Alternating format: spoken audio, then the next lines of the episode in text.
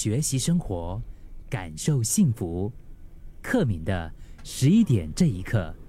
之前一个在中国就是专门写网络文章的一位啊朋友啊，他就分享到说啊，休息了好长一段时间了，都基本上没有在社交媒体上面发文。本来只是想要给自己放个假，但是后来没有想到，就是竟然对重新开始工作，就是产生了一种莫名的一种排斥吧，一种抵触，一种抗拒的感觉。嗯，他的脑子里面也出现了很多自我怀疑的声音，就觉得啊，我都这样久没有写了，不知道要写什么嘞。又或者是会对自己质疑，就是觉得，哎，我真的可以写得出好文章吗？写这些东西 有什么意思？真的对别人有帮助吗？或者是他会问自己：“哎，我身为教练，我连我自己的心理障碍我都没有办法克服，我怎么样去影响别人也太丢脸了吧？”反正就有很多很多这些负面的声音，嗯，自我怀疑的声音，差点要把他淹没了。反复挣扎了几天之后呢，他在跟自己的对话里面，找到了为什么纠结退缩的一个原因。我们经常以为。自己之所以难以跨出第一步，采取行动、做出改变，是因为害怕自己做不到，害怕失败，担心事情的发展不如预期。可是，最让你感到却步的，其实并不是事情的结果本身，而是到时候你对自己的否定所带来的那种挫败感和羞辱的感觉。今天十一点这一刻，我们一起来分享一个一个不一样的角度吧。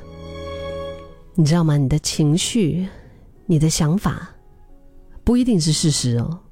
甚至我可以这么说：你的情绪、你的想法，永远都不等于事实。可能你为什么会有那种，就是之所以会感觉到挫败啊、丢脸啊？是因为你对自己保持着某一些想法，所以才会产生这样子的情绪。有这样的感觉和想法是很正常的，每个人难免都会啊。但是这并不代表你真的是一个失败的人，不代表没有人爱你，也不代表你没有价值。情绪只是一个警示灯，不代表真的。会发生一些灾难还是怎么样？就是挫败感也好啊，羞辱感也好啊，为什么会让人害怕啊？啊，避之唯恐不及。说穿了，它只不过是一种不舒服的感觉，不是吗？你的挫败感是什么样的感觉呢？试着去感受它，观察它，与它共处。哎，你会发现。它不会伤害你，也没有你想象中的可怕。即使是在全力以赴以后，依然没有达成当初的愿望、期待，但是到时候你是否愿意接纳那个感觉挫败的自己？这个非常的重要。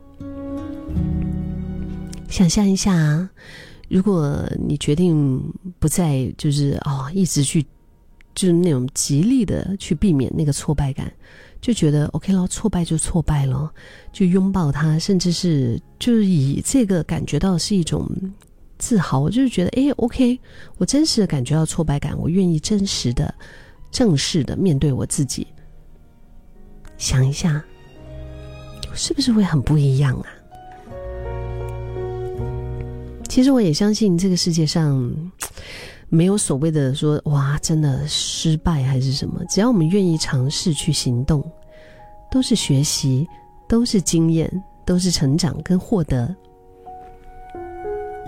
希望你跟我，我们都可以从接纳自己开始吧，放下完美主义，给自己无条件的爱，找到敢于试错、跨出下一步的勇气。